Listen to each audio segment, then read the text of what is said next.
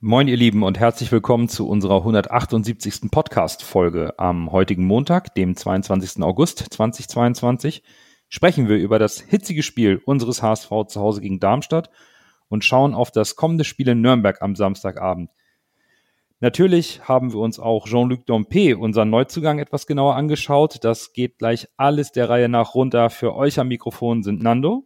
Berger. Und Lasse. Wir sind euer Volksparkgeflüster. Schön, dass ihr dabei seid. Moin, moin, Hamburg, meine Perle. Ich mag dich so derbe gerne. Deine Menschen, dein Gewöhn, so wunderschön. Moin, moin, moin, Hamburg, deine Straßen. Ordentlich Wasser,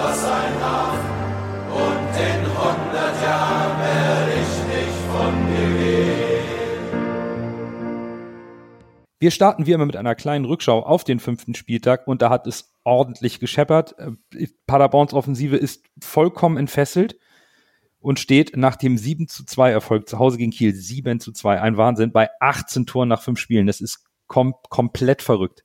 Ich habe es leider verpennt, die zweite Liga zu gucken, habe mich am Ende echt geärgert. Weil alle ja, das war ja absolut ein Tollhaus, ist das. Also, wir haben es ja schon gesagt, die anderen Folgen, die Liga ist untippbar und das bestätigt sich immer wieder. Also da haben wir mit unserer Vermutung, dass es wohl auch so weitergeführt wird, die restlichen Spieltage, glaube ich, recht gehabt.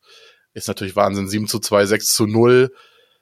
Was sind das für Ergebnisse? Also es ist schon 0 zu 4 für Hannover. Es sind wahnsinnig viele Tore gefallen an diesem Spieltag. Und halt auch einige Traumtore dabei, ne? Also ich, ich, ich bin auch geschockt, wie viele Tore gefallen sind. Du hast es eben angesprochen, Lasse, auch du, Nando, mit 7 zu 2, 6 0, 4 0. Dann hast du ein 2 2, du hast ein 1 zu 3.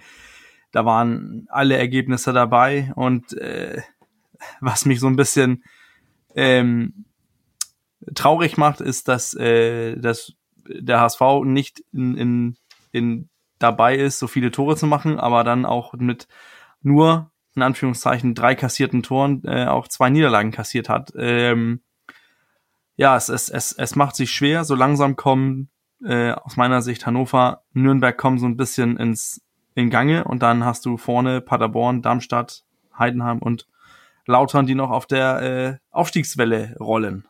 Ja, aber wie wahnsinnig ist denn das, dass jetzt plötzlich Karlsruhe, die wir, ich will nicht sagen, die wir, wo wir schon gesagt haben, die werden safe um den, gegen den Abstieg spielen, was ich glaube ich immer noch glaube, aber die gewinnen dann plötzlich gegen Regensburg, die äh, so super in die Saison gestartet sind. Also es kann wirklich jeder jeden schlagen. Das ist absolut, absoluter Wahnsinn.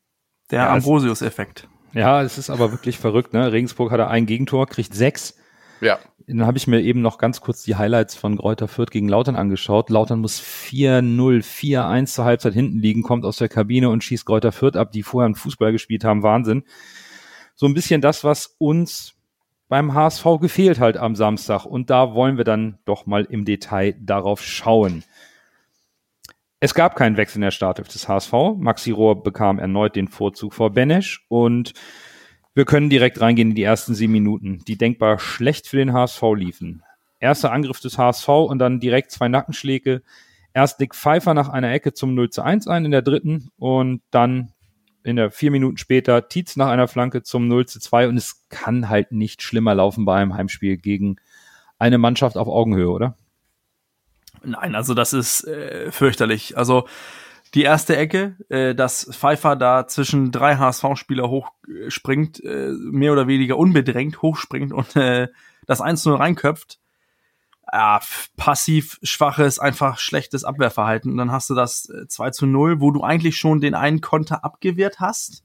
Hm. Und dann äh, einfach darf der Darmstadt-Spieler, ich weiß jetzt nicht, wer die, wer die, äh, die Flanke geschlagen hat, er darf den Ball fast im Strafraum von uns annehmen, hochblicken mhm. und dann die Flanke schlagen und Abseits, nein, kein Abseits, oh, schwierig zu erkennen. Vielleicht an einem guten Tag nimmt der War das zurück und dann ist Abseits, aber 2 zu 0 und dann ist, ist der Gameplan vom, vom HSV auch dann irgendwie, die sind geschockt, sind, äh, ja, das, das hat man auch den Spieler angemerkt, aber was mich so dermaßen nervt, ist, dass eine Sache ist äh, passives Abwehrverhalten nach, nach, beim ruhenden Ball.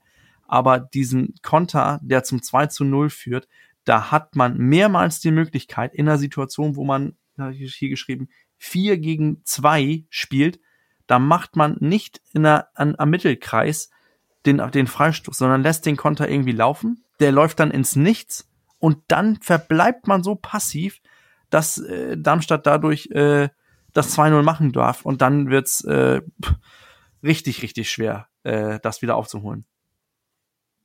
Beim ersten Tor fand ich, äh, der wurde ja gar nicht gedeckt. Er war noch nicht mal zwischen äh, drei HSV-Spielern, er war quasi dahinter. Das war ja, der hat sich quasi von hinten so angeschlichen, der Pfeifer, ist dann hochgesprungen und hat das Ding reingeköpft. Das hast du richtig gesehen, wie er sich quasi aus dem Blickwinkel der HSV-Spieler so nach, nach hinten hat fallen lassen, oder beziehungsweise hinten gehalten hat.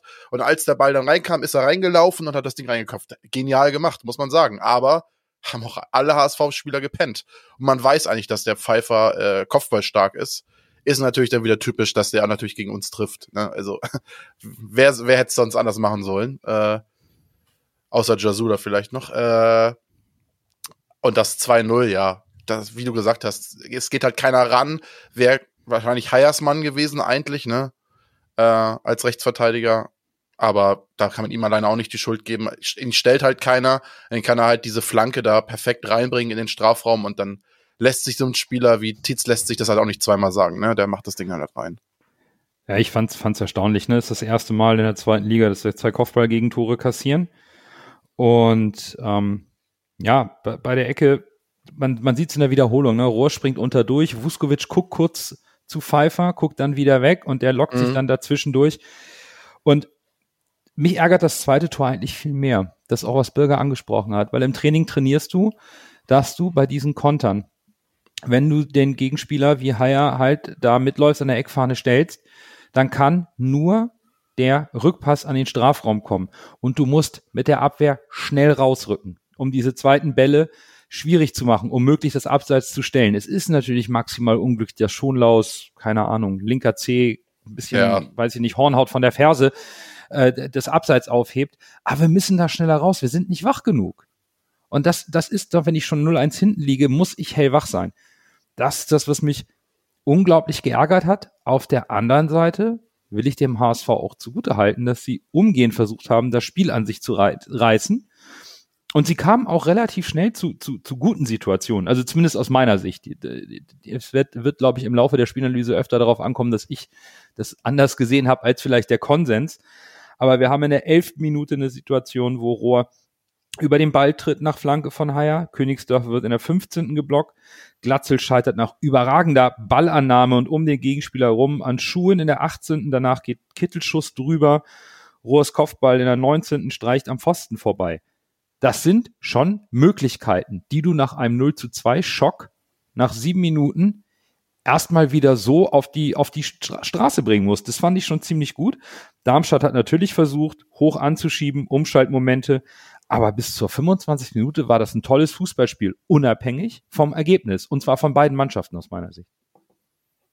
Ja, da gebe ich dir zu 95 Prozent recht. Also man hat gemerkt, dass der HSV natürlich auch so ein bisschen geschockt war. Das hat man äh, der Mannschaft auch angemerkt. Aber sie waren auf jeden Fall bemüht, äh, den, schnell den Anschlusstreffer zu machen. Das hat dann leider nicht funktioniert. Im Laufe äh, der, der ersten Halbzeit ist es ein bisschen eingeschlafen, aber in den ersten 25 Minuten äh, gebe ich dir recht, da ging es dann äh, hin und her. Also was, was auffällig ist, ist halt, dass äh, Darmstadts ähm, lange Passfrequenz steigt durch die ganzen durch die ganze erste Halbzeit auf äh, bis auf 26 Prozent. Äh, heißt, die haben auch hinten einfach abgewartet, geguckt, was kommt mhm. vom HSV und das dann abgefangen und direkt versucht irgendwie langer Ball zu klären oder auch einfach ein, ein schnelles Umschaltspiel zu spielen. Und ich gebe auch Nando recht, es war abwechslungsreich.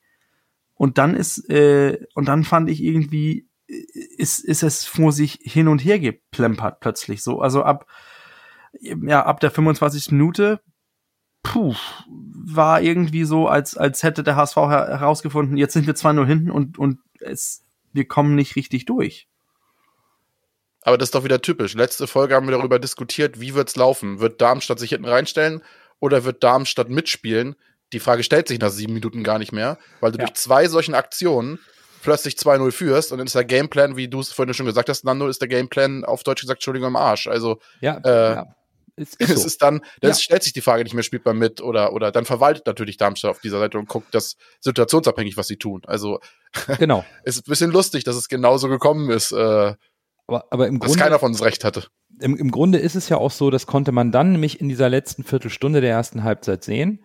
Darmstadt ist eine gute Mannschaft. Sie weiß, wie man auch gut verteidigt, hat sich auch sehr diszipliniert angestellt. Und das HSV-Spiel flacht etwas ab. Die Mannschaft wird dann natürlich auch äh, vielleicht auch ein bisschen nervös, weil man 0-2 hinten liegt und man hat diverse gute Möglichkeiten, aussichtsreiche Möglichkeiten, die gelingen nicht, dann ist das natürlich irgendwo auch mental ein kleiner Knick. Und für mich war dann eben bezeichnend diese Konterchance in der 40. Minute. Es, äh, also Reis verpasst einfach komplett das Abspiel. Königsdörfer ist blank. Der ist durch, der ist im 1 gegen 1. Aber Reis spielt ihn nicht. Und da kommen wir jetzt tatsächlich, wenn wir auf die gesamte erste Halbzeit schauen, zu dem, was ich kurz angeteasert habe, weil ich auch an dieser Stelle schöne Grüße an Hobbs aus dem Stadion mal geschrieben habe, so schlecht finde ich das gar nicht. Und er meinte, das mag im Stadion so aussehen, vorm Fernseher ist es eine Katastrophe. Da gibt's ganz unterschiedliche Sichtweisen zur ersten Halbzeit, die ich auch ein bisschen nachgelesen habe. Und insbesondere Stadionsicht, TV-Sicht. Und deswegen mal in Summe euer, eure Meinung, eure Analyse insgesamt zur ersten Halbzeit. Wie habt ihr denn das Spiel, insbesondere natürlich vom HSV, denn so gesehen? Also ich, ich fand's, ähm, ich fand's erstmal schockierend, dass man so schnell, so einfach in Rückstand gerät. Äh, das war irgendwie so nicht bezeichnend für das, was ich eigentlich mit dem HSV verbinde, wo wir unsere Defensive gelobt haben über die letzten paar Wochen. Die waren dann plötzlich in den ersten zehn Minuten nicht wach, nicht da. Und ähm, ab dann hast du ein anderes Spiel gesehen aus meiner Sicht. Der HSV hat irgendwie versucht, was zu kreieren, hat irgendwie, hat sich, hat auch akzeptiert, dass Darmstadt gesagt hat, ey, kommt, was könnt ihr jetzt, wo wir einfach hinten so mehr oder weniger drinstehen? Und, äh, und man hat ja auch, wie du gesagt hast, man hat auch Chancen kreiert. Nur für mich äh, ist das eine, ich habe leider nicht die Minute äh, notiert, aber es gab eine Szene in der ersten Halbzeit, da stehen wir mit unserer ähm, Schonlau Vuskovic führen den Ball nach vorne. Meffert zieht nach links, Haier schiebt nach vorne, Muheim schiebt nach vorne und dann hast du vorne im, auf der Linie stehen Rohr, Glatzel, Königsdorfer, Reis. Und wer lässt sich ganz, ganz tief fallen und holt den Ball? Das tut Sonny Kittel und ist so weit vom Tor entfernt, ohne dass von den vordersten vier keinerlei Bewegung ist. Die stehen einfach an den Darmstädtern Verteidiger und Darmstadt spielt mit einer Fünferkette und ist immer noch in Überzahl. Ab da habe ich gesehen, die haben keine Ideen, wie die das jetzt irgendwie bespielen wollen. Und wenn unser Mhm. kreativster Spieler so weit ins eigene Feld den Ball abholt, dann ist, dann hat er einen sehr, sehr weiter Weg bis zum Tor. Mhm. Daraus äh, finde ich, dass man hat eine schockierte Mannschaft gesehen und man hat gesehen, welcher Spieler hat versucht, irgendwas anzutreiben. Ich finde, Kittel hat es versucht, wenn man, wenn er sich den Ball so weit unten abholt, versucht er irgendwas zu, in, in Szene zu setzen. Ähm, was äh, ich vielleicht dann so ein bisschen Alibi-mäßig finde von, von sowohl Glatzel wie auch Königsdörfer Reis oder auch Rohr, die sich einfach vorne reingestellt haben. Ich weiß nicht, ob das jetzt so gewollt war, aber es kam zu wenig Dynamik, zu wenig Bewegung. Das, was wir jetzt von in den letzten Spielen Rohr und auch Königsdörfer äh, gelobt haben für die Dynamik, ist aus meiner Sicht in, in der ersten Halbzeit ausgeblieben. Ob, auch, auch wenn man 2-0 hinten war und geschockt war, irgendwie dieser unbedingte Wille, noch irgendwas vor der Halbzeit klarzustellen, war ab der 25. Minute bei mir weg. Ja, stimme ich Bürger so zu. Es war aber nicht irgendwie katastrophal. Also das fand ich jetzt nicht. Es war jetzt nicht, dass man sagt, oh Gott, wie schlecht sind wir denn? Sondern es war halt bis zur 25. Minute hast du gesehen, da, da hätte noch was gehen können. Und ab der 25. hat sich dann halt Darmstadt auch so mit dem HSV-Spiel arrangiert, dass die den HSV halt gut aus dem Spiel genommen haben. Und der HSV ist natürlich Mhm. auch nicht das hundertprozentige Risiko, gega- Risiko gegangen, dass du dir eventuell noch ein 3-0 fängst, weil dann ist die ganze Sache wirklich gegessen. Äh, Und Mhm. ich finde, darunter stand so ein bisschen das ganze Spiel unter diesem, unter diesem Einfluss. Aber ich habe noch gesagt äh, zu meinem Dauerkartennachbar, wir müssen vor der Halbzeit das 2 zu 1 schießen. Ich glaube, sonst wird das heute nichts mehr. Ich finde, man kann auch statistisch so belegen, dass es ab der halben Stunde den HSV den Bach runterging. Also äh, Passgenauigkeit von 88 Prozent auf 76 Prozent die letzten die letzte Viertelstunde der ersten Halbzeit. Äh, Attacks per Minute von von 0,67 auf 0,24. In Mhm. umgekehrt gehen die von Darmstadt von 0,47 auf 0,82. Ähm, das ist doch aus meiner Sicht ein, ein deutliches Signal dafür, dass, dass der HSV plötzlich äh, ohne, ohne Lösungen dastand. Und ich glaube, das ist vielleicht das Bezeichnende, dass man gegen die gut stehende Abwehr von Darmstadt einfach keine Lösung hatte in der letzten Viertelstunde der ersten Halbzeit. Wo- Wobei ich das gerne relativieren möchte, zumindest aus meiner Stadionsicht. Ich hatte den Eindruck, dass der HSV gemerkt hat, okay, wir haben gerade kein Abschlussglück und Darmstadt ist gefährlich im Umschaltmoment. Und hatten auch zwei, drei sehr gute Kontersituationen. Und der HSV hat dann irgendwann auch angefangen, die defensive Stabilität, das was Lasse eben angesprochen hat, auch wieder ein, äh, wieder aufzubauen, weil das 0-3 wäre der, der, wäre der Genickbruch gewesen. Und daher fand ich es gar nicht so schlecht, weil sie mir auch den Eindruck vermittelt haben, sie wollen. Und da geht auch noch was, weil man kommt zu Chancen, aber man kann es halt nicht auch in der ersten Halbzeit mit voller Gewalt machen. Aber gut, wir haben ein bisschen unterschiedliche Sichtweisen. Das finde ich eigentlich ganz spannend. Denn im Stadion selbst, ich hatte wirklich eigentlich bis auf das Ergebnis Spaß an der ersten Halbzeit. Es war sehr abwechslungsreich, temporeich. Tim Walter nicht temporeich genug, denn er brachte zur Halbzeit für Maxi Rohr Neuzugang Jean-Luc Dompe. Und der hat auch direkt gezeigt, was er für ein Spielertyp ist. Bevor wir jetzt gleich in die hitzige Phase des Spiel, Spiels gehen, lass uns doch kurz mal auf Jean schauen. Bürger, du hast dich ein bisschen mit seinen bisherigen Leistungen beschäftigt und kannst vielleicht einmal Dompes Stärken und Spielweise erläutern. Ich, ich, ich sehe den, den Transfer so in, in Summe immer noch so ein bisschen hm, halbgar. Äh, aber ich lasse mich gerne was anderes überzeugen, denn was ich so finde, dass ein Spieler mit 27, der es nicht weiter geschafft hat aus der belgischen Liga, jetzt als großes Talent zu hypen oder als großer Spieler zu hypen, finde ich auch so ein bisschen merkwürdig. Dennoch zeigt er auch statistisch, was er kann. Er hat ganz klare ähm, Spitzkompetenzen, also wo er seine Qualität hat.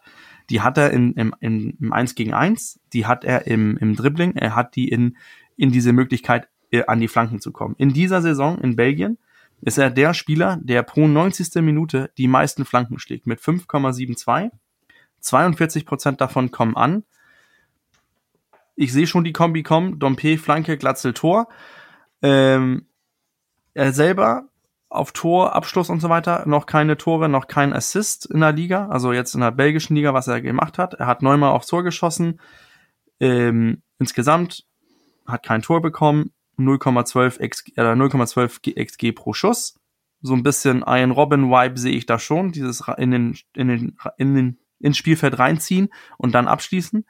Ähm, und dann kommt das, was ich eigentlich am interessantesten finde. Dieses offensive 1 gegen 1. Das finde ich, das hat er drauf. Er hat äh, sechs, er hat durchschnittlich setzt er fast sechsmal das Dribbling in, in 90 Minuten an und kommt 44 Prozent der Male kommt er daran vorbei. Zeigt für mich, es ist dieser herausfordernde Spieler, den wir vermissen, der vielleicht auch mal einen Spieler mehr auf sich zunehmen kann und auch dadurch Gefahr schaffen kann. Ich glaube, das ist genau der Spielertyp, den wir vermissen. Ich finde, der hat seine Mängel und es fehlt ihm schon was an, also Körperlichkeit und so weiter. Und ich finde auch seine Gefahr aus diesen Situationen, wo er jetzt ist und abschließen kann und so weiter, das kann er verbessern. Aber das Eins gegen Eins offensiv, was uns gefehlt hat, was Walter äh, nachgefragt hat, was wir im Spiel auch vermissen haben lassen, das bringt er mit. Ich glaube, wir werden uns sehr gut an ihn äh, freuen können. Ich finde auch seine Leistung war in den 45 Minuten, die er gespielt hat, hat er auch gezeigt, dass er Gegenspieler stehen lassen kann. Und das, äh, ich weiß nicht, wann wir zuletzt einen Spieler hatten, der die Gegenspieler so vernaschen kann. Ito? Das, das, das klingt so ein bisschen, als ob Lasse schon schockverliebt ist, auch wenn er noch gerade ein bisschen grimmig guckt. Bevor Lasse gleich über Dompe schwärmen kann, weil ich glaube, das ist genau der Spielertyp, den er mag, finde ich die Statistik ganz interessant, dass er viel flankt. Denn der HSV ist auch Stand heute die Mannschaft mit den meisten Flanken aus dem Spiel in der Liga. Also das könnte, zumindest in dieser Kernkompetenz von Dompe, wirklich gut passen. Ich bin da komplett bei Bürger. Ich bin gespannt, dass es, eigentlich ist es ja der Prototyp, dass es funktionieren könnte, wie er gesagt hat, äh, Karls Robert Tor quasi, er ist dann äh, Dompe Glatzel Tor. Es wäre natürlich schön, ich, ich weiß nicht, ich, wo ich minimal Probleme mit habe, ist bei so Spielern, äh, wenn man sich dann wieder so sehr sagt, man flankt viel und dann verlässt man sich wieder auf Glatzel, ne? Wenn, weil wenn mhm. Glatzel mal ausfallen sollte, ist natürlich das Problem, entsteht, dann haben wir einen Spieler wie Dompe, der sich durchsetzt und flanken kann, aber vorne ist keiner. Gut, Königsdorfer könnte das im Notfall machen. Also mein Traumspieler ist ja jemand, der so dribbelt wie Dompe und auch noch selbst absch abschließt. Das ist eigentlich so die Spieler, die ich immer am, gern, am, am liebsten sehe. Quasi noch ein Bakriata noch besser. Das ist eigentlich mein. Aber Robin spielt nicht mehr. Nee, Robben spielt nicht mehr, genau. Robben, genau, Robben, das wäre so der Spieler gewesen. Ja. Den, den fand ich auch mal als rein vom Spielertypen her sehr interessant und gut. Aber tatsächlich, äh, doch, hat mir, hat mir auch sehr gut gefallen, muss ich sagen. Und es ist ja auch ein, es spricht ja für ihn, dass er ein Training mitgemacht hat. Und dann direkt 45, gut, das hat wahrscheinlich auch mit der ersten Halbzeit zu tun und dass man jetzt mal wieder ein bisschen Schwung reinbringen musste nach der ersten Halbzeit und der dem Rückstand, aber dass er äh, nach einem Training oder anderthalb Trainings, was er gemacht hat, direkt 45 Minuten gespielt hat und wie er dann gespielt hat, wie er eigentlich schon fast gut integriert war und was er für die Aktion gemacht hat, das spricht ja für ihn. Also auf der einen Seite muss ich natürlich auch sagen, könnte man das natürlich auch kritisch sehen, wenn man sagt, man holt jetzt quasi einen Spieler aus Belgien von einem Verein, der nicht immer ganz oben mitspielt und der ist prompt so gut. Das ist natürlich auch, wenn man gemein ist, kein Qualitätsmerkmal für die zweite Bundesliga. Ja, auf der anderen Seite, das, das ist vielleicht auch ein bisschen der Überraschungsmoment. Ne? Er ist ja auch voll ja, im Saft. Er hat, er hat die Vorbereitung ja in, in, der, in der belgischen Liga mitgemacht. Hm, ich fand auch, was, was mir besonders aufgefallen ist, Dompe ist ein Spieler, der klebt an der Außenlinie. Also durch den kriegst ja. du diese Breite ins Spiel. Das ist keiner, der ähm, irgendwie sich, sich zu tief fallen lässt oder mal ins Zentrum geht. Zumindest, das ist ein Eindruck von 45 Minuten, aber ich fand sehr erfrischend, dass er seinen Gegenspieler, den Außenverteidiger, wirklich an die Außenlinie zieht und ihn dann auch über die Grundlinie schlagen will. Das heißt, mhm. ähm, er, er kriegt mehr Breite rein und das schafft eigentlich auch Lücken im Strafraum, dass da unsere Spieler reinstechen können. Nicht nur Glatzel, dass wir vielleicht da mit ähm, auf dem zweiten Pfosten noch jemanden mit reinbringen. Da muss dann halt der, der Außenverteidiger oder der Außenspieler mit rein. Da muss aus dem Mittelfeld nachgerückt werden. Aber ja, es stimmt, er bringt die Komponente rein, die wir aktuell nicht hatten im Kader. Und zwar unabhängig von Bakariata. Dompe ist jemand, dem traue ich zu, dass er aus dem Stand ins Dribbling und ins Tempo kommt. Und ähm, auch auf engem Raum. Das, das war eine sehr gute Ballbehandlung. Das könnte eine sehr interessante Variante sein, die Tim Walter jetzt zur Verfügung steht. Ja, das ist der Unterschied zwischen Jatta und Dompe. Das stimmt. Dass Jatta eher jemand ist, der aus dem Tempo kommt. Und wenn er dann aus dem Tempo in den quasi schon rollenden Ball reinläuft, ist er quasi unstoppable, ja. lässt da nur ein, zwei aussteigen. Und Dompe kann halt aus dem Stand, macht er da seinen Wackelschritt, wie er das bestimmt vier, fünf Mal das Spiel gemacht hat. Ja. Und lässt dann da ein, zwei Leute aussteigen aus dem Stand. Ist natürlich wie es, wie wir schon, wie ich es äh, auch bei Twitter geschrieben hatte, ist natürlich schon der Spielertyp, der Potenzial hat, Publikumsliebling zu werden, so ein bisschen Atuba-mäßig, ne? Also das wollen die Leute ja sehen und äh, da wird er auch wahrscheinlich auch viele, viele Leute wird er mhm. damit begeistern können, weil es am Ende halt auch dann spektakulär aussieht, auch wenn der Impact vielleicht am Ende oder das der Outcome vielleicht dann nicht ganz so groß ist, äh, sieht's immer gut aus und sieht immer ja Mhm. Macht Spaß, da zu gucken, muss man zugeben, ja. Eine Frage noch zur, zur Halbzeit. Ähm, hättet ihr in Walters Stelle mehr gewechselt oder hättet ihr anders gewechselt? Ähm, ich hätte Miro Murheim rausgenommen, weil ich in der ersten Halbzeit das Gefühl hatte, dem sind die Bälle versprungen, der stand neben sich. Der hat sehr ansprechende Leistung gezeigt in dieser Saison und auch in der letzten Saison sich gesteigert und Tim Leibold hervorragend vertreten.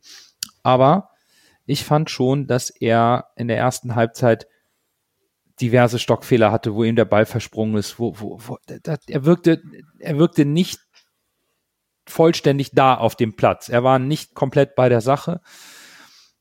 Das wäre dann vielleicht noch ein Spieler, den ich zur Halbzeit gewechselt hätte.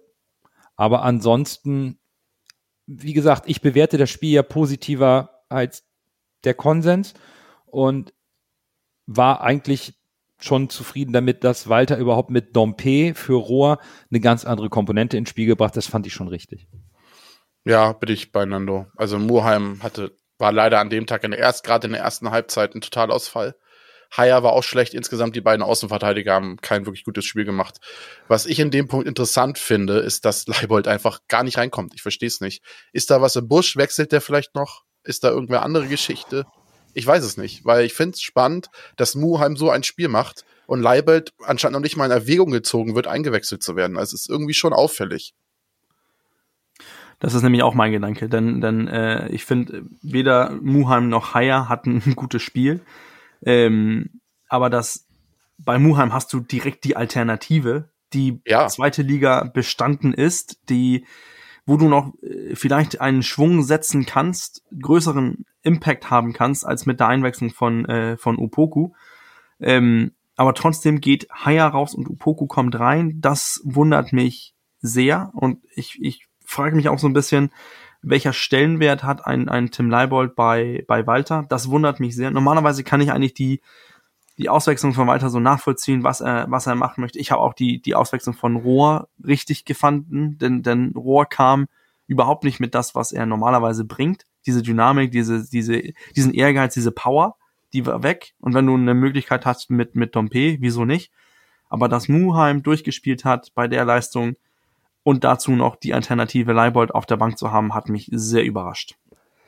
Lass uns noch mal kurz zurück zum Spiel gehen. Wir werden sicherlich am Ende des Spiels noch mal auf die Thematiken unserer Außenverteidiger kommen, weil wir müssen jetzt über die Szenen sprechen in der zweiten Halbzeit, die dann ja stark in den Fokus der Betrachtung rückten. Ich glaube, Jasulas Platzverweis ist unstrittig. Er hatte schon gelb, steigt Glatzel mit offener Sohle auf den Fuß und muss runter. Und fünf Minuten später, also wirklich bevor du überhaupt diese Überzahl nutzen kannst, lässt sich Opoku zu einer Tätlichkeit hinreißen und muss mit Rot runter und auch vollkommen zurecht. Das, das steht überhaupt nicht zur Diskussion. Ja, muss man nicht drüber diskutieren. Das war selten dämlich, kann man's. Man Hm? muss es so sagen, wie es ist. Ja, Aber was, was mich so ein bisschen wundert, ist halt, dass äh, irgendwie Opoku äh, gefühlt sich noch gewundert hat, dass er direkt mit glatt vom Platz muss, äh, direkt mit Rot vom, vom Ja. Platz muss. Ja, Das hat mich so ein bisschen, ey Junge, du hast ihn voll in die Rippen getreten. Das, das war sowas von dumm. Äh, hast das Momentum, was der HSV jetzt aufbauen hätte können, direkt äh, rausgenommen. Und ja, das ist dann, dann wird's wieder schwer, weil du immer noch 2-0 hinten liegst und dann jetzt 10 gegen 10 spielst und nicht 11 gegen 10. also absolut. Die Aktion war dumm. Dass er sich dann wundert, vielleicht auch ein Schockmoment. Ich will ihm jetzt gar nichts Böses unterstellen, denn für mich war es auch erschreckend zu lesen, wie dann auf Opoko eingeschlagen wird, und zwar seitens auch der HSV-Fans. Ähm, da fallen so Aussagen wie, er sollte nie wieder für den HSV spielen und ich finde das unpassend. Ähm, Opoko hat einen Fehler gemacht und er ist nicht der erste Spieler, der sich zu einer Tätlichkeit hinreißen lässt. Und dafür wird er entsprechend bestraft, und zwar vom DFB Sportgericht und ob der HSV dann auch noch Maßnahmen ergreift, ist in der Diskussion. Aber dass er seinen sozialen Netzwerkkanal sperren muss, weil er mit Sicherheit unschöne Nachrichten bekommt, das geht gar nicht. das geht nicht. Das widert mich an und wir können nicht solche Sachen mit unseren Spielern machen, aber andere Fans dafür verteufeln, wenn sie es mit unseren Spielern machen. Das sind so Dinge, Emotionen hin oder her. Wenn ein Upoku nicht mit der Emotion seine Tätigkeit rechtfertigen darf, dann dürfen Fans in der Emotion auch nicht rechtfertigen, dass sie solche Nachrichten schreiben. Weder öffentlich noch irgendwie privat an Upokus Account. Das finde ich ekelhaft. Ich bin aber auch der Meinung, um die rote Karte mal rund zu machen, die bei Opoku passiert ist, dass das ein bisschen auch auf den Schiedsrichter geht.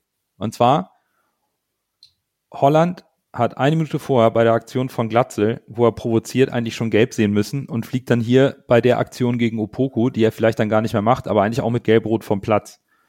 Und es war für mich so der erste Punkt, wo ich den Eindruck hatte, dass der Schiedsrichter es verpasst, die aufkommende Hitzigkeit im Spiel besser zu managen. Kurz vorher hat ähm, Tietz sich äh, für so eine unnötige Hampelmann-Provokation schon gelb abgeholt bei einem Freistoß an der Mittellinie, wo, wo, wo die Darmstädter angefangen haben, richtig giftig zu werden. Und dann flogen die gelben Karten innerhalb von wenigen Minuten so hin und her. Es wurde richtig hektisch. Und da hatte ich zum ersten Mal den Eindruck, dem Schiedsrichter entgleitet jetzt ein bisschen die Spielkontrolle. Ja, ich habe es ja mir im Real Life nochmal angeguckt und die erste Aktion, die mir in der zweiten Halbzeit so aufgefallen ist, äh, war eine Aktion vom HSV, das war von Meffert. Der hat auch irgendwie so ein relativ ja. derbes Foul gemacht, wo er dann die erste für gekriegt hat, die erste gelbe. Und ab dem Moment war das Spiel für mich gefühlt so auf jeden Fall äh, sehr hitzig. Und es gab dann ja auch Gerüchte, wir wissen jetzt nicht, was dran ist, aber er soll wohl auch, äh, der Schiedsrichter soll wohl auch einen relativ äh, harten Ton am Leib gehabt haben, dass Meffert wohl noch nach dem Spiel gesagt hat, also was dafür, was dafür Wörter gefallen sind gegenüber Opoku, äh, findet er nicht so gut. Also von daher auch schwierig, muss ich sagen. Also er war eventuell vielleicht langsam etwas überfordert und mit den Nerven etwas blank. Das ist so meine, meine Betrachtung von außen. Da habe ich noch was gefunden heute, ähm, oder eben gerade bei Haas von Newstime. Ähm, auf die Nachfrage, ob es von Schiedsrichter Schröder Beleidigung gegen Opoku gegeben habe, antwortete Meffert, ja, er hat in dem Fall Aaron Opoku beleidigt. Ja, das geht nicht. Und damit verlierst du als Schiedsrichter komplett den Respekt auf dem Platz. Wenn der, die Spieler den Schiedsrichter nicht beleidigen dürfen, dann muss der Schiedsrichter auch den Spielern so viel Respekt gegenüberbringen und auch nach solchen einer saudummen Aktion trotzdem respektvoll bleiben und sagen, ja Junge, das war, das war nicht sonderlich klug, jetzt musst du runter zum Duschen. Aber der kann nicht sagen, hier, du Idiot, was machst du denn? Also, genau, oder irgendwie also, sowas. Das er kann ihn einfach mit Rot vom Platz stellen. Genau, also richtig, das, ja. Das ist sein Job. Ja, der soll seinen Job machen, genau, und das war's, genau. Aber wir können auch hier nochmal betonen, wir haben das Spiel nicht verloren, weil der Schiedsrichter Opoko eine, rote, eine berechtigte rote Karte gegeben hat oder Nein. andere Szenen, die wir gleich besprechen. Aber es bringt eine unnötige Hektik rein und führt natürlich, dazu kommen wir vielleicht gleich, Bürger, wenn du noch was zu Opoku äh, sagen möchtest. Ja, ich, ich finde, ähm, wenn man guckt, äh, Lasse hat es eben angesprochen, das Foul von Meffert in der 53. Da gibt er gelb. Dann äh, bekommt Upoku die gelbe vier Minuten später, 58. Dann gibt's glatt, gelb für Glatzel in der 60. 61. gibt, äh, bekommt Upoku seine rote Karte. In der 58. bekommt äh, Tietz noch die gelbe Karte. Holland bekommt in der 62. eine gelbe Karte. Jasula hat ja. in der 65. oder 6, nee, 55, 56. das Gelb-Rot bekommen. In der 67. gibt's von Bader noch das äh, Gelb. Also klar, in der zweiten Halbzeit hat der Schiedsrichter, ich weiß jetzt nicht, ob das jetzt wegen das Foul von Meffert war oder Jasula, aber irgendwo hat er die Spielkontrolle mehr oder weniger verloren ähm, und hat das auch hektisch zu Ende gebracht und die Spieler haben sich da einfach von anstecken lassen und leider nicht nur Spieler. Ja, denn es wurde, es wurde dann ja richtig bitter. Also die nächste äh, Schiedsrichterentscheidung ist ja die erste wirkliche Fehlentscheidung, über die wir sprechen müssen. Diese falsche Abseitsentscheidung des Schiedsrichterassistenten, der Schiedsrichter pfeift sofort ab. Damit gibt es keinen Elfmeter für den HSV oder ob dann das Foul passiert, ist erstmal egal. Die Schiedsrichter sind angewiesen, Angriffe länger laufen zu lassen und nicht sofort bei knappen Entscheidungen die Fahne zu heben und den Angriff so früh abzupfeifen. Und das haben wir so oft gesehen, dass ein Spielzug noch eine halbe Minute geht und irgendwann geht die Fahne hoch. Aber man guckt, was passiert, weil man weiß, gerade abseits kann wunderbar vom VAR gecheckt werden. Und wenn du schon anfängst, die Spielkontrolle zu verlieren und dann in der 68. Minute so ein Ding abpfeifst, dann hast du natürlich eine Atmosphäre, die auf dem Platz richtig hitzig wird, insbesondere wenn es dann zu diesen Worten gegenüber Opoku gekommen ist.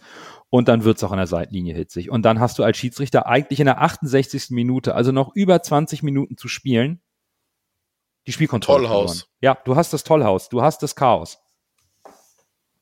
Und das, ja, das fand ich dann schon, wo ich gedacht habe, oh, oh, oh, das geht nicht gut aus.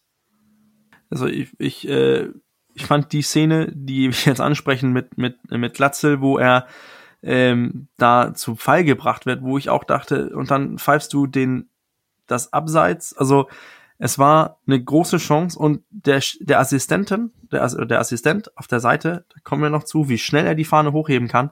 Das wundert mich, dass du dann reagierst und dass du dann als Schiedsrichter noch sagst, ähm, dass man, das war, das war ein Fehler, aber äh, ich hätte, ich, du kannst auch als Schiedsrichter auch sagen, ey, ich lass das laufen, weil Ja. er, er, er hat ja abseits markiert und dann kann ich das immer noch checken. Aber du pfeifst auch direkt und sagst, oh, äh, Freistoß und weiter. Ich finde, das war da waren Situationen dabei, äh, das war einfach schwach gepfiffen von Schiedsrichter. Ich, ich weiß nicht, ob seine Kickernote jetzt rausgekommen ist. Und nein, wir haben nicht wegen des Schiedsrichters äh, verloren. Wir haben uns das selber verbockt, aber seine Leistung war auch schlecht. Ja, kann ich so unterstreichen. Ja, und dann, dann kommen wir ja auch jetzt zu dem, was dann wirklich, wo es dann wirklich eskaliert ist, seitens auch der Offiziellen vom HSV an der Seitenlinie. Wir haben mit Glatzel noch die Chance in der 78. auf den Anschlusstreffer. Den macht Bobby normalerweise. Dann machen wir den Anschlusstreffer durch Königsdörfer. Und der darf dann zwei Minuten später, also 87. trifft er, 89. geht er mit Rot runter. Und ich habe jetzt mehrere Versuche gestartet, irgendeine Kameraperspektive zu finden, die diese rote Karte rechtfertigt. Und ich finde keine. Ich, ich kann keine Absicht erkennen, ich kann keine Schlagbewegung erkennen. Und der Schiedsrichter hat selber gesagt, er hat die Szene nicht gesehen, verlässt sich auf den Blick des Assistenten boah, der hebt die Fahne, Schiedsrichter pfeift, gibt rot und ja, dann, das brachte dann, glaube ich, insbesondere, also nicht nur im Stadion, sondern bei den Fans, sondern auch eben bei Tim Walter und Jonas Bolt dann auch das Fass zum Überlaufen. Du kannst dir die Szene so oft angucken, wie du möchtest. Du wirst da keine rote Karte erkennen, weil es definitiv keine rote Karte war. Ich habe es mir auch nochmal angeguckt. Das ist halt ein Zweikampf. Der, der, der Spieler, der Gegenspieler, der Darmstädter, rückt äh, dem, ihm so ein bisschen auf die Pelle und es ist ein ganz normaler Zweikampf. Königsdörfer will sich Platz machen, nimmt den Arm und will ihn so ein bisschen wegdrücken. Und dann trifft halt die Hand ihn im Gesicht, aber das ist ja keine aktive Bewegung zum Gesicht mit seiner Hand, dass er sagt, hier, hau ab und ihm eine Watschen gibt, sondern er nimmt einfach den Arm und will ihn so ein bisschen wegdrücken und da, dabei trifft er ihn mit, dem, mit, der Hand im Gesicht. Das ist never ever eine rote Karte, das ist noch nicht mal gelb in meinen Augen. Ja. Aber du siehst wiederum, der Assistent hat ja. an der Seitenlinie überhaupt nicht gezögert, direkt die Hand hochgehoben und dann kommt der Schiedsrichter und gibt direkt rot. Ohne sich erstmal, und das ist, das ist das, was mich so wundert, was ich auch an der Entscheidung richtig scheiße findet. Denn entweder hat der Assistent sofort gesagt, Tätigkeit, Tätigkeit, Tätigkeit, aber wenn du als Schiedsrichter die Szene nicht gesehen hast, dann musst du doch zum Assistenten sagen, ich habe es nicht gesehen. Bist du dir hundertprozentig sicher. Und wenn er sagt ja, dann musst du auch als Schiedsrichter denken, oh, der Spieler ist sowas von aufgebracht, sowas von sauer. Ey, ich habe doch die Möglichkeit, ich gehe zum äh, zum Videoassistenten hin und guck mir die Szene nochmal selber an und ja. dann sage ich, aus meiner Sicht, jetzt habe ich die Szene gesehen als Schiedsrichter, keine Tätigkeit oder ich sage, ich bin meinen Assistenten natürlich, ich sind auf der Linie mit ihnen, ich habe mir die Szene angeguckt, aus meiner Sicht auch eine Tätigkeit, dann habe ich die rote Karte und dann hat der Schiedsrichter das selber gesehen. Ja. Mhm. Aber das, was er jetzt sagt, ich habe es nicht gesehen, mein Assistent zeigt an, rote Karte. Du hast aber die Möglichkeit, als Schiedsrichter zu sagen, ich bin mir nicht sicher, was sagt, was sagt ihr in Köln? Und wenn Köln sagt, oh, guck dir das mal lieber an, dann gehe ich doch zum Schirm, den ich deswegen an der Seitenlinie stehen habe und guck mir das nochmal an. Und dann kann ich als Schiedsrichter sagen, ich habe die Szene erst nicht gesehen, dann habe ich mir sie angeguckt und ich bin dabei, es ist eine Tätigkeit. Ja. Alles gut und schön. Dann hast du auch deinen Rücken als Schiedsrichter frei, momentan, wo du sagst, ich habe die Szene nicht gesehen, ich vertraue meinen Assistenten. Ey, das, sorry. Das, das ist genau Was soll der das Punkt. dann? Das ist genau der Punkt. Er geht nicht mal zum Assistenten, um mit ihm zu sprechen, um sich mit ihm zu beraten. Er nimmt auch nicht den Funkkontakt auf. Ich glaube, er hat sogar gesagt, Köln hat nicht interveniert, aber so schnell wie die Fahne hochging und die rote Karte war, da, kann, da gab es keine große Kommunikation. Nein. Und das, das ist etwas, das macht mich wütend. Weil der DFB wird sich hinter seinen Schiedsrichter stellen und wir kriegen eine Sperre für Königsdörfer. Und das finde ich irgendwo, finde ich bitter. Und es passt einfach dann zur Schiedsrichterleistung in der zweiten Halbzeit. Wir müssen aber auch sagen, das Verhalten der HSV-Bank ist so in der Summe nicht in Ordnung. Jonas Boll darf nicht aufs Feld laufen. Da kriegt er normalerweise glattrot für. Der darf das nicht. Der ist nicht als Trainer oder Spieler da irgendwie, sondern das darf er nicht machen. Was ich allerdings glaube, was auf der HSV-Bank passiert ist, das ist jetzt eine Spekulation meinerseits. Aber ich glaube, dass sich hier auch die ganze Thematik um den Streit in den Führungsebenen beim HSV ein bisschen äh, emotional mit ausgelöst hat. Ähm, es ist bekannt, es gibt zwar Anzeigen wegen Betrugs gegen Wüstefeld. Marcel Janssen stellt sich hin und sagt, das ist Privatsache von Wüstefeld. Das hat nichts mit seiner Position beim HSV zu tun. Das sehe ich halt komplett anders. Dann kommen halt die Aussagen mit dem Aufsichtsrat offiziell. Es gibt einen Burgfrieden bis zur Winterpause, würde ich das mal bezeichnen, dass man das danach neu bewertet. Was also bedeutet, die sportliche Fraktion, und es ist bekannt, Bolt, Walter, Hubesch, die halten zusammen, die brauchen sportliche Erfolge, um Argumente für sich zu sammeln. Da ist richtig Druck auf den Kessel. Und die Erwartungen aufgrund des kommunizierten Saisonziels sind hoch. Und das ist jetzt auch mit dieser Entscheidung, die so schwierig zu akzeptieren ist, dann glaube ich auch in so einem hitzigen Spiel auch aus Walter und Bolt da mal rausgebrochen. Also da ist, glaube ich, schon richtig Druck auf den Kessel. Ja, das wird mit Sicherheit mit reingespielt haben. Also da sind ihnen die Sicherungen durchgebrannt, weil halt, das steht alles unter, die, unter dem Scheffel dieses, dieses Streits im, im Vorstand und in den oberen Riegen. Also ja, das kann keine andere Möglichkeit sein. Also ansonsten wäre er nicht so ausgerastet. Und ich muss auch sagen, ich finde es auch vom Schiedsrichter, finde ich, ich finde es auch unverantwortlich, weil ich muss sagen, für das Spiel sage ich, okay, dann fliegt er in der 89. raus, hat er rot, scheiße gelaufen. Aber der Schiedsrichter muss doch auch wissen, dass der Spieler jetzt für ein oder zwei Spiele gesperrt ist.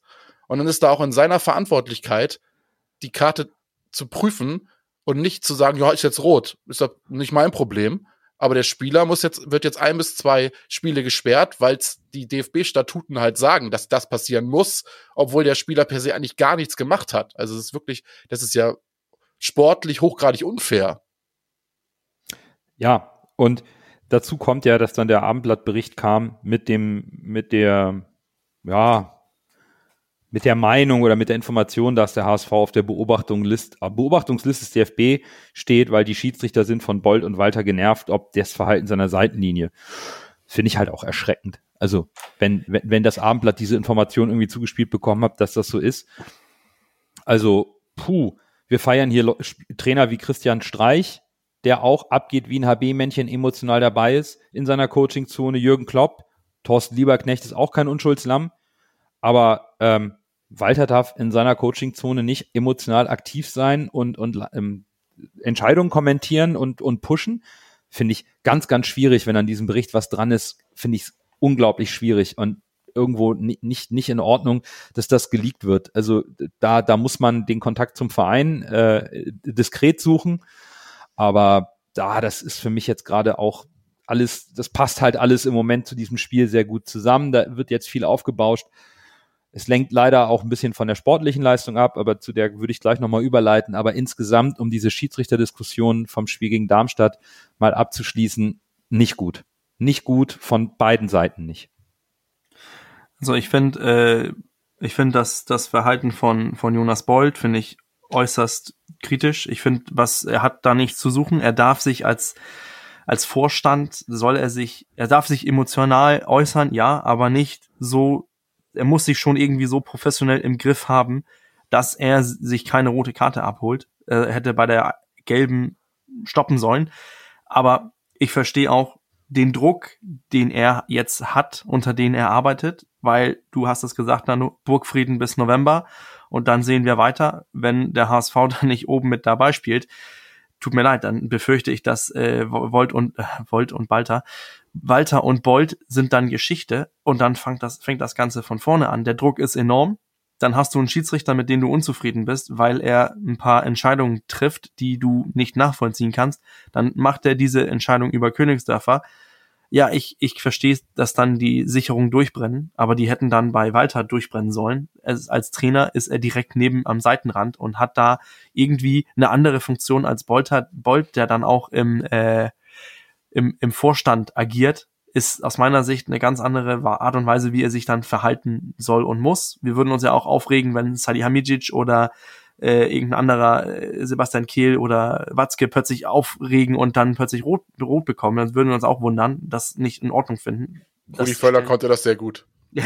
Er ist vom C-Rang runtergelaufen bis aufs Feld. Ja, gut. Aber, aber, aber da habe ich mich, was habe ich mich darüber damals darüber aufgeregt? Ja, aber, aber dementsprechend muss man das bei Bolt natürlich auch kritisieren, da hast du recht. Und dann habe ich noch eine Sache, und das ist natürlich auch, wenn der DFB eine Liste hat über Personen, die unter äh, Beobachtung stehen, was soll das? Denn es ist okay, dass ein Schiedsrichter sagt, wir pfeifen heute den HSV mit Tim Walter, der ist so und so als Trainer, die dürfen sich natürlich auf den Trainer vorbereiten. Das ja. gehört doch dazu, dass du, dass du als Hochleistungsschiedsrichter, da musst du dich doch auf dein Spiel vorbereiten. Es ist nichts anderes, als zu erwarten, dass ein Mann sagt, dieser Spieler lässt sich oft leicht fallen. Lass uns darauf ein Auge halten. Das ist Ja. normale schiedsrichterliche Vor Vorbereitung aus meiner Sicht. Aber wenn der DFB eine Liste hat, welche Vereine, dessen Funktionäre unter, unter Beobachtung stehen, die Liste möchte ich gern sehen. Dann würde ich sehr gerne wissen, wo ein Christian Streich steht oder auch wo ein, äh, ja, zu seiner Zeit, wo ein Jürgen Klopp war. Denn die gehen doch auch ab. Und das findet man plötzlich sympathisch und sehr gut und alles nur positiv. Aber wenn es, wenn die Sicherungen mal bei einem Tim Walter verständlich auch durchknallen, dann ist es plötzlich negativ, dass man, dass er so ein Hitzbold ist. Also irgendwie muss das dann auch gleich bewertet werden. Der Schiedsrichter darf sich gerne vorbereiten, aber der DFB soll da keine Liste haben über welche Vereine, welche Funktionäre angeblich unter Beobachtung stehen. Wenn das stimmt, hat der DFB ein riesengroßes Problem. Ja, das Problem ist doch auch bei Trainern wie Streich und Dortmund, die allgemein beliebt sind, sag ich mal, und bei erfolgreichen Vereinen sind, ist wieder was anderes. Beim HSV generierst du Klicks damit. Ja. Dann heißt es ja, HSV, da läuft's sportlich nicht.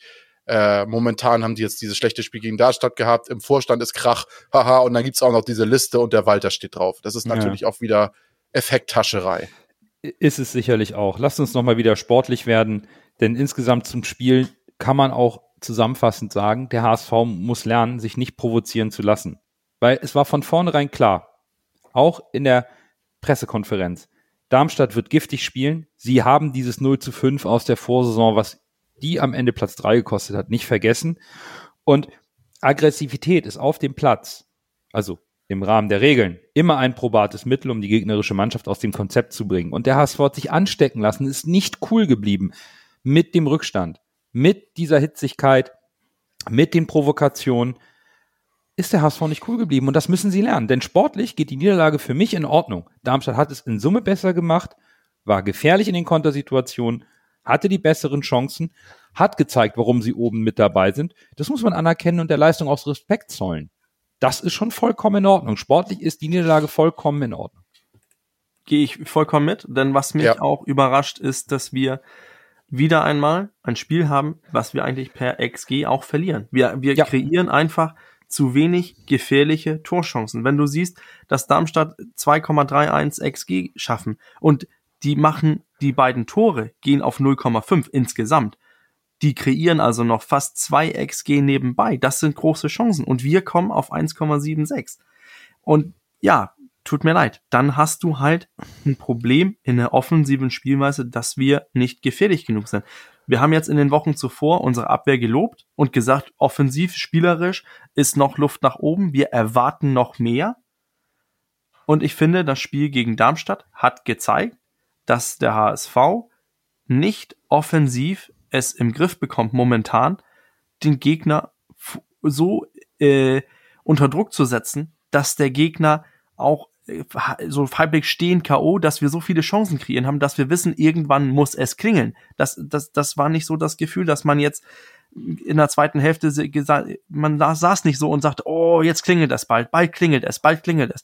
So saß man ja überhaupt nicht. Man hat mir gedacht, pff, das Spiel ist gelaufen. Ich glaube, meine Notizen nach der 40. Minute hießen, die Messe ist gelaufen, weil der HSV be bekam nichts auf die Reihe. Und das muss sich ändern. Und ich hoffe und ich glaube auch, dass ein Dompe eventuell dazu beitragen kann. Und dass jetzt auch ein Jatta wieder gespielt hat, gibt mir auch ein bisschen Hoffnung. Das freut mich übrigens auch, dass Jatta wieder fit ist. Damit hat Tim Walter noch eine weitere Alternative mehr zur Verfügung. Auf der anderen Seite frage ich mich natürlich auch, warum nach so einem Spiel alles in Frage gestellt wird. Das System Walter wäre nach sieben Minuten gescheitert und Walters Plan wäre nicht aufgegangen. Also die beiden Gegentore haben nichts mit dem Spielsystem von Walter oder mit seiner Taktik zu tun. Überhaupt gar nichts. Der Plan A von Walter ist nicht aufgegangen, weil wir nach sieben Minuten 0-2 hinten liegen. Als ob das, also, das sind so Sachen, wenn ich sowas lese, das finde ich nicht gut. Das, das, das stört mich. Also da, da, da geht einiges flöten. Ich verstehe den Anspruch, den wir selber haben, höheren Anspruch als letzte Saison an den HSV. Die Saisonziele sind klar definiert. Aber solche Sachen finde ich dann schon schwierig. Ähm, was ich auch schwierig finde, ist die extreme Kritik an Muheim und Haier. Ähm, also ich frage mich, was die beiden jetzt extrem falsch gemacht haben, dass sie so viel Kritik einstecken müssen. Vielleicht Muheim, weil er Liebling Leibold verdrängt hat, auch in dieser Saison. Haier, weil Wagnermann für zu wenig Geld gegangen ist. Also mich würde mal interessieren, wo die sachlich sportlichen Kritikpunkte an Muheim und Haier sind, dass die eigentlich in jedem Spiel kassieren, wenn sie nicht gerade eine tolle Flanke schlagen oder ein Tor schießen. Also das finde ich, ich, insbesondere bei Haier, finde ich die Bewertung aktuell ziemlich unfair und nicht angemessen. Also ich denke, bei Murheim liegt es daran, dass er, ich fand ihn wirklich schlecht, muss ich zugeben, gerade in der ersten Halbzeit, da fand ich es schon berechtigt, dass er da ordentlich kritisiert wurde. Klar, darfst du ihm das nicht so übel nehmen, dann, dass das dann auch in irgendwelchen Beschimpfungen wie bei Opoko endet, das, das ist nie zielführend. Also jemand, der irgendwie eine schlechte Leistung bringt, den auch noch irgendwie dafür zu bepöbeln und sonst was, äh, das wird's nicht besser machen. Also ich meine die gesamte Saison bisher. Ja, ja, ne? also, also die ganze nur, Saison. Also ja, ja, ich meine genau. die ganze Saison ist es immer Muheim, Muheim finde ich jetzt bisher, bis jetzt auch. die gesamte Saison eher positiv überrascht, muss ich sagen. Muheim äh, gefällt mir gut. Äh, sieht man auch daran, dass Leibold momentan anscheinend keine Chance hat, ihn in die Mannschaft zu rücken. So schlecht kann es also Muheim auch nicht im Training machen. Und äh, Haier ist, glaube ich, das Problem, dass Haier einfach, dass jeder weiß, dass Haier kein gelernter Rechtsverteidiger ist. Und jeder denkt, äh, was könnte sein, wenn wir da jemand hätten, der wirklich gelernter Rechtsverteidiger ist. Und dann denken immer alle, ja, der, äh, der Haier macht's ja nicht schlecht. Aber wenn da irgendwie jetzt dieser junge Franzose kommt oder irgendjemand kommt, der auch ein bisschen mehr Tempo hat und diese typische Rechtsverteidiger ist, dann könnte es ja viel besser sein und dementsprechend wird dann Haier extra beäugt. Ich glaube, das Mhm. ist so, das Okay. passiert, glaube ich. Ich glaube, die momentane Situation rund um den Verein mit so vielen Frustrationen, ich finde auch der Ton auf Twitter, äh, wo ich mich jetzt so meistens herumgebe mit den Kommentaren und so, ist härter geworden, weil ich glaube, die Nerven liegen bei den Leuten blank. Dann kommt Kühne um die Ecke, will was. Der HSV läuft sportlich nicht so gut. Man hat vielleicht erwartet, dass es dieses Jahr endlich klappt. Und dann stottert der HSV. Er kommt spielerisch nicht gut aus den Reihen. Wir, wir sprechen darüber, dass es spielerisch noch fehlerisch ist. Wir sind Ergebnis okay angefangen, aber und dann natürlich dieser rabenschwarze Freitag, wo du Mhm. dich so präsentierst in der zweiten Hälfte mit, mit zwei gelben Karten, dein Sportvorstand bekommt, äh, na, zwei roten Karten, der Sportvorstand bekommt rot, du verlierst, ist, sind nach, ist nach zehn Minuten schon 2-0 hinten, da baut sich der Frust auf. Und wenn dann Spieler, wie zum Beispiel jetzt ein Muheim, der, wie du gesagt hast, ein Liebling Leibold verdrängt, da wundern die Leute natürlich, dann muss er Leistung bringen, denn sonst muss Leibold spielen. Und ich glaube, Lasse hat das vollkommen richtig getroffen mit Haier. Haier ist kein gelernter Rechtsverteidiger. Was wollen wir von unseren Außenverteidigern? Wir wollen, dass die die Linie hoch und runter laufen und immer flanken. Das macht Mhm. ein Haier nicht. Ein Haier ist ein anderer Spieler, ist vielleicht ein bisschen mehr modern, geht vielleicht ein bisschen mehr in die Zentrale rein. Das wollen wir beim HSV wohl nicht sehen, aber guckt nach Liverpool. Trent Alexander-Arnold geht ja auch direkt ins Mittelfeld und ist da halb der Playmaker. Als Douglas Santos das gemacht hat, war das auch okay. Jetzt, weil Haier das macht und Ja. nicht die Linie hoch und runter, ist das falsch. Ich glaube, es ist einfach ein Problem beim HSV. Es können die Spieler einfach, die können es einfach nicht gut genug hinbekommen. Und das Aktuell, ist ja. irgendwie Mhm. aktuell sehr schade, weil äh, ich finde, bis Freitagabend haben unsere Außenverteidiger eigentlich bis dieser Saison eigentlich ganz gut geliefert. Sowohl Haier als auch äh, Muheim. Ich, ich bin froh, dass ich damit nicht alleine bin mit dieser Sicht. Und es ging ja im Stadion schon mit Pfiffen nach 20 Minuten los gegenüber der Das Mannschaft. geht halt das, gar nicht. Das Also, war, das, das ist vielleicht auch das, was mich jetzt dazu gebracht hat, diesen Punkt hier nochmal aufzubringen, um den mit euch zu besprechen und auch unserer Hörerschaft mal einen anderen Blickwinkel zu geben. Weil natürlich die Pfiffe im Stadion, die Kommentare auf den sozialen Netzwerken und die man auch so ein bisschen im Dunstkreis in, in Diskussionen oder beim, beim Nachspiel immer so hört, wie, wie die ZuschauerInnen sich dann äh, unterhalten. Da, da, da habe ich halt nach, nach fünf Spieltagen echt ein Problem. Denn natürlich fehlt uns noch ein bisschen die Konstanz beim HSV in dieser Saison. Es fehlt noch ein bisschen der spielerische Glanz. Und bei neun Punkten aus fünf Spielen, da fehlt eigentlich nur einer für den berühmten Zwei-Punkte-Schnitt, den man immer gerne als Maßstab nimmt. Also rein von der Punkteausbeute ist es so schlimm noch gar nicht. Zwei Niederlagen zu Hause von drei Heimspielen, das ist zu viel. Der HSV muss sich steigern, muss konstanter werden. Und die Verbesserungen der Vorwochen haben sich jetzt in diesem hitzigen Spiel nicht ganz so gezeigt am Freitag. Dennoch hatte ich am Freitag das Gefühl, dass der HSV das Spiel noch drehen kann. Die Mannschaft hat nicht aufgegeben. Sie hat alles auf den Platz gelassen. Es sah vielleicht nicht so toll aus, wie wir es schon gesehen haben unter Tim Walter. Und es reichte am Ende nicht, um noch einen Punkt zu holen oder das Spiel komplett zu drehen. Aber die Mannschaft hat alles reingeworfen. Und das möchte ich zumindest auch an dieser Stelle honorieren. hätte der HSV das 2 zu 1 früher gesch äh, geschossen, ich- bin ich mir hundertprozentig sicher, dass wir nicht verloren hätten. Das Tor fiel einfach zu spät. Das ist doch ein gutes Schlusswort, um zum Man of the Match überzuleiten, denn den müssen wir natürlich auch noch küren. Dann erst Groh, der den Ball übernimmt. Halbwinkel versucht zu Mackert. Er sollte schießen. 25 Meter am ersten frei. Schuss auf das Tor. Tor! Tor! Ein herrlicher Treffer. Ein wunderbarer Treffer. Angeschnitten. Der Ball fliegt da unhaltbar rechts ins Eck. Wenn wir jetzt einen Ball hätten, würde ich es Ihnen nochmal zeigen. Das Schöne an der, an der Ehrung zum Man of the Match ist, die ist bei uns nie hitzig oder chaotisch. Von daher können wir ganz entspannt mal durchgehen lassen, wer ist dein Man of the Match? Äh, ich habe zwei Spiele auf der Liste. Muheim und Haya. Nein, Quatsch. Jetzt wird's doch hitzig. Schön. Beef. Nein, das war ein Scherz. Äh, ich habe Dompe auf meiner Liste und Königsdörfer auf meiner Liste. Aber unter dem Anbetracht, dass Dompe tatsächlich nur eine Trainingseinheit mitgemacht hat und sich dann gleich so gut eingefunden hat, äh, kriegt Dompe meinen Man of the Match tatsächlich. Und das, Das hat Ausweichtrikot. äh, mir imponiert, muss ich sagen. Also Ja, war gut. Finde ich, finde ich gut. Magie Dompe auf dein Ausweichtrikot lasse. Ja. Mal gucken. Ich habe äh, nicht Dompe auf, auf als Man of the Match. Ich habe mich für Ramsey entschieden. Der hat erneut getroffen. Er hat mir eigentlich richtig gut gefallen. Der Junge scheint richtig jetzt drin zu sein und ist jetzt raus, weil jetzt ist die rote Karte gegeben und es gibt eine Sperre. Mir hat die Form gefallen. Mir gefällt äh, auch das Abstimmungsspiel vorne in der Offensive mit Glatzel hat mir in dem Spiel auch wieder gut gefallen. Dazu das Tor. Und irgendwo auch wegen der aus meiner Sicht ebenfalls unberechtigten roten Karte habe ich mich dann für Königsdörfer entschieden. Dann nehme ich Opoku. Nein, äh, Opoku. Ihr wollt jetzt hier richtig Öl ins Feuer gießen, Freunde der Sonne, ey. Nein, für mich, äh, für mich ist das bezeichnend, dass wir in der ersten Halbzeit äh, aus meiner Sicht schwach und ideenlos gespielt haben und dann ist irgendwie die Lösung eingewechselt worden. Also man hat Dompe den Ball gegeben, er hat versucht, er hat das Dribbling angesetzt. Ich glaube, da ist die Hälfte der Male ist er vorbeigekommen an, an seinen Gegenspieler, hat auch ein, zwei Flanken gebracht, wo man gedacht hat, ai, ai, ai, rutscht der durch, dann ist Glatze da oder Königsdörfer ist da. Da hat unser Spiel belebt und er hat Lust auf mehr gemacht. Und äh, daher für mich äh, Dompe. Zweimal Jean, einmal Ramsey und das Hörervoting ist ähnlich. Auf Platz drei Daniel Heuer-Fernandes. Auf Platz zwei Jean-Luc Dompe.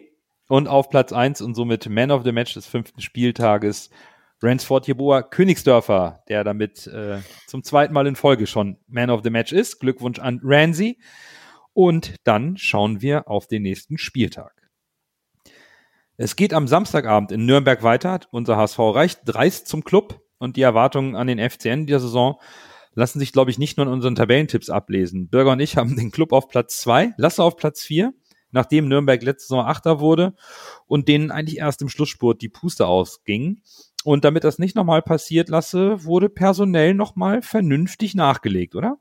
Ja, erstmal würde ich zu den Abgängen kommen, äh, die den Verein verlassen haben. Das ist einmal Kilian Fischer ist zum VW Wolfsburg gegangen, der rechte Verteidiger. Asker Sörensen ist zu Sparta Park gegangen, auch ein Innenverteidiger aus Dänemark. Äh, Adam Genesta Chirin ist zu Panathinaikos nach Griechenland gewechselt. Äh, Manuel Schäffler spielt jetzt bei Dynamo Dresden. Und ansonsten sind das alles so Spieler, die jetzt in meinen Augen nicht sonderlich erwähnenswert sind, außer zwei. Nikola Dovena ist momentan vereinslos. Gibt's ja auch Gerüchte um den HSV. Und Koka Konstantin Rausch, die Legende, äh, auch irgendwie so ein Kultspieler, der ist momentan auch vereinslos. Äh, und Tom Kraus spielt jetzt bei Schalke über Leipzig, auch ein sehr guter Spieler. Und Dennis Borkowski äh, spielt jetzt auch bei Dynamo Dresden.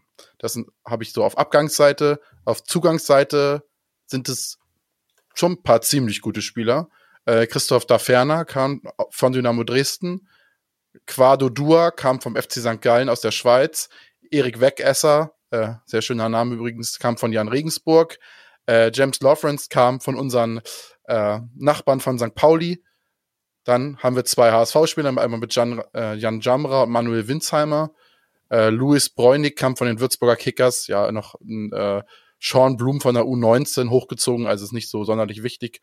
Sadik Fofana ist von Bayer Leverkusen ausgeliehen worden. Ja, und das war so auf den Zugangs, auf Zugangsseite die wichtigsten Spieler.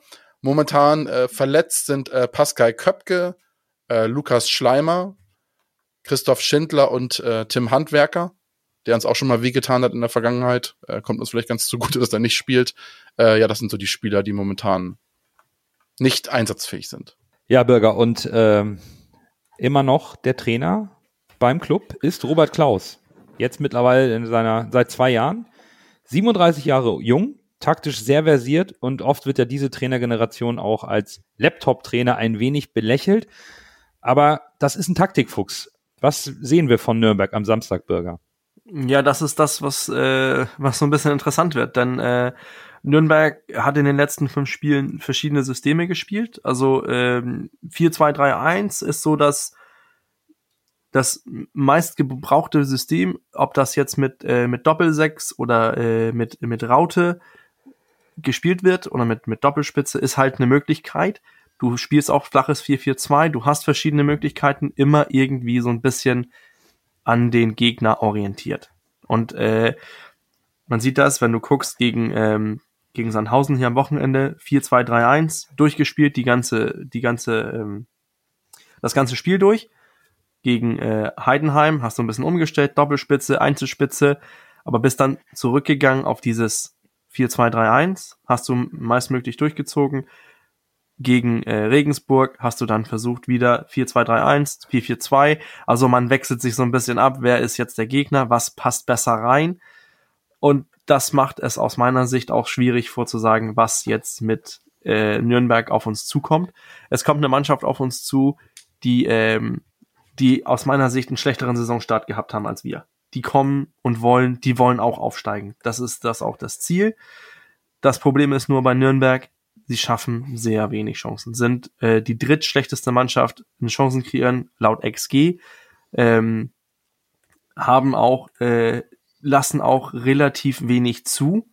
Meist wenigsten XG gegen sich. Also für mich ist das ein Spiel, was es kann ein, ein aus meiner Sicht so ein bisschen der so ein, so ein langweiliges Unentschieden.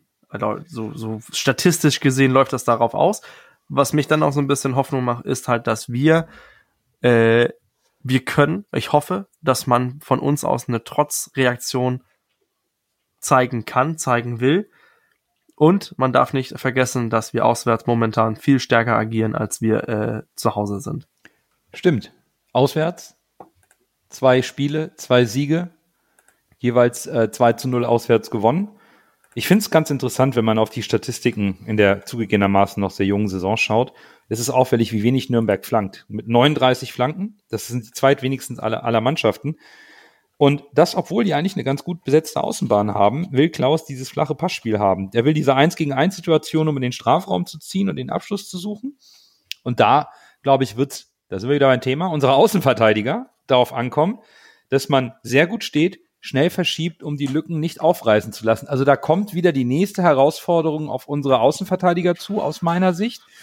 Und da sind aktuell ja nicht so viele Alternativen da, Lasse. Ja, ich glaube auch, das wird, werden die Schlüsselduelle, die, also im Defensivbereich von uns werden es die Schlüsselduelle auf den Außenbahnen. Da muss Haya sich dann beweisen, ist natürlich jetzt schon wieder ordentlich äh, Potenzial drin, dass da wieder irgendwelche Gemüter hochkochen weil äh, wenn man gesehen hat, wie Dompe ihn teilweise im Trainingsstadt stehen lassen, äh, bei diesen Trainingsvideos, mal gucken, wie Haya sich da im 1 zu 1 schlägt, aber oftmals ist es denn man, ist, ist es ja so, dass man den Teufel an die Wand malt und dann macht er sein bestes Saisonspiel, von daher äh, will ich da auch irgendwie gar nicht was Negatives prognostizieren. Äh, ich finde, es ist viel, viel Zündstoff drin in dem Spiel. Du hast die, die Jatta-Geschichte von damals noch, äh, dann hast du Tim Leibold, der in meinen Augen ja eventuell wieder in die Mannschaft reinrücken könnte. Dann hast du äh, mit Jamra und mit äh, Winsheimer zwei ehemalige HSVer, die ja auch immer gerne gegen ihre äh, ehemaligen Vereine gut spielen. Kennen wir von unseren Ex-Spielern. Hast du äh, Mats Müller-Deli, den ehemaligen St. Paulianer in der Mannschaft äh, bei Nürnberg, der auch langsam mal irgendwie wieder in Fahrt kommen muss. Also da ist viel drin in der Partie. Aber ich gebe Bürger recht, es könnte durchaus sein, dass das so ein Abtasten wird, weil Nürnberg sich natürlich ich glaube auch, dass Nürnberg vorsichtig spielen wird und dann gucken wird, ja, HSV bis jetzt zwei Auswärtsspiele, zwei Siege, dann zeigt mal, was ihr könnt. Ja. Und äh, ich glaube nicht, dass Nürnberg da volles Risiko gehen wird. Auf der anderen Seite, Bürger, Nürnberg muss genauso punkten wie der HSV. Die stehen auf Platz 12, aber haben schon sieben Punkte. Mit einem Sieg ziehen sie am HSV vorbei. Der HSV hingegen muss zusehen, dass der Abstand nach oben nicht zu groß wird, auch was das Torverhältnis angeht, wobei ich nicht glaube, dass Paderborn diesen Durchschnitt halten wird. Das dürfte schon für genug Spannung sorgen. Also interessant wird es sicherlich bei der Aufstellung des HSV. Wir können davon ausgehen, dass Königsdörfer nicht freigesprochen wird. Es gibt zwar jetzt nichts Neues, aber Bürger, es könnte sein, dass ohne Königsdörfer, der dadurch, dass seine Stärken eher zentral liegen und der HSV das Flügelspiel ein bisschen aufgegeben hat, um Königsdörfer mehr in Strafraumnähe zu bekommen, jetzt das System wieder anpasst, um mehr Breite über die offensiven Flügel zu bekommen, oder? Also es würde mich nicht überraschen, wenn wir äh, wieder ins, ins 4-3-3 gehen mit äh, mit Dompe links, Jatta rechts und dann Kittel zentral mit äh, mit Meffert und Reis.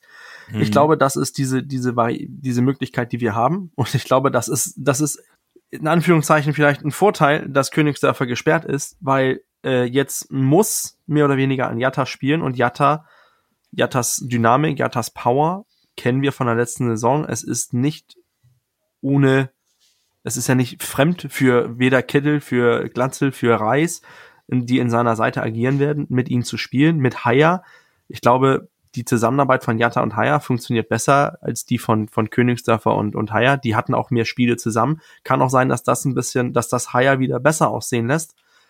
Und dann hast du über links Dompe, der gerne ins 1 gegen 1 geht und du hast in der Mitte einen Kittel, den du auch einfach nicht aus Nürnberger Sicht einfach so stehen lassen kannst ähm, wenn man dann positiv ergehen soll, dass man das Königsdörfer Rot bekommen hat, ja, ist das halt, dass man mit, mit Jatta einen ganz anderen Typ reinbringen kann und, und wieder unsere alten Stärken von der letzten Saison ausspielen kann.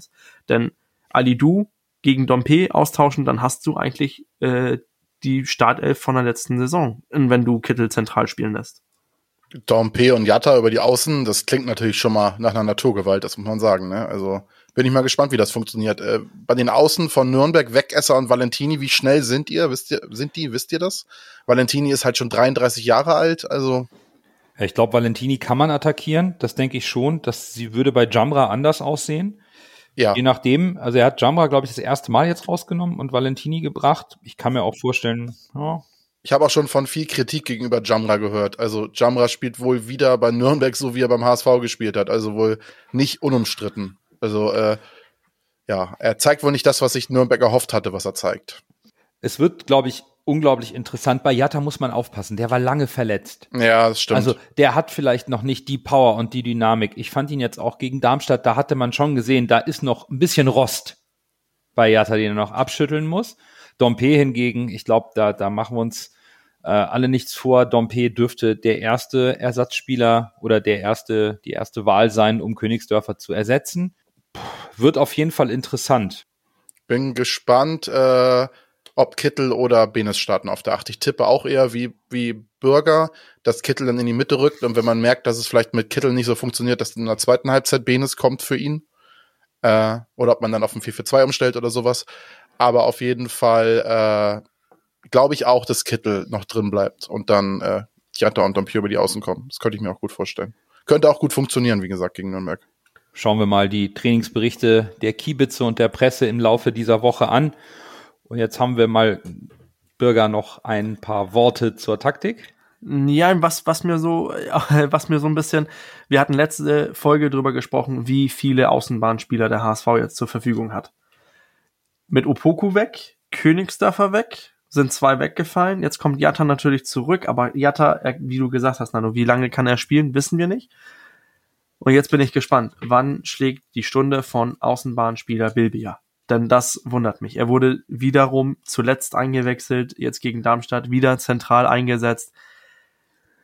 Ja, irgendwie, es hängt meiner Sicht so ein bisschen mehr oder weniger an Jatta, dass er 70 Minuten spielen muss. Dann kann man vielleicht ein Heil bringen für die letzten 20 Minuten, denn ansonsten von den vielen Spielern, die Lasse letzte Woche genannt hat, mhm. die Alternativen sind plötzlich weg, weil Königsdörfer weg ist, Upoku ist weg, Njatta kann nicht 90 Minuten spielen. Amici wird doch da noch nicht fit genug ähm, sein. Amici ist auch noch nicht Wochen, fit genug. Ja, ja es ist, ähm, es bleibt es, spannend, was, was, was auf uns zukommt, aber irgendwann muss aus meiner Sicht die Stunde von, von den Außenspieler Bilbia spiel, äh, schlagen. Also vielleicht Samstag gegen Nürnberg. Wir sind, wir sind gespannt, aber es ist so, der Kader wird immer so ein bisschen da wird ein bisschen durchrotiert aus verschiedensten Gründen, aber das wird schon gut gehen. Daran wollen wir mal festhalten und das soll es dann auch für diese Folge gewesen sein. Ein wenig Ruhe würde dem HSV gut tun, aber insbesondere mehr Konstanz im Spiel und vielleicht eine kleine Serie an sportlichen Erfolgen. Darauf hoffen wir und dann hören wir uns nächste Woche wieder. Bis dahin, habt eine schöne Woche, bleibt gesund und nur, nur der HSV. HSV.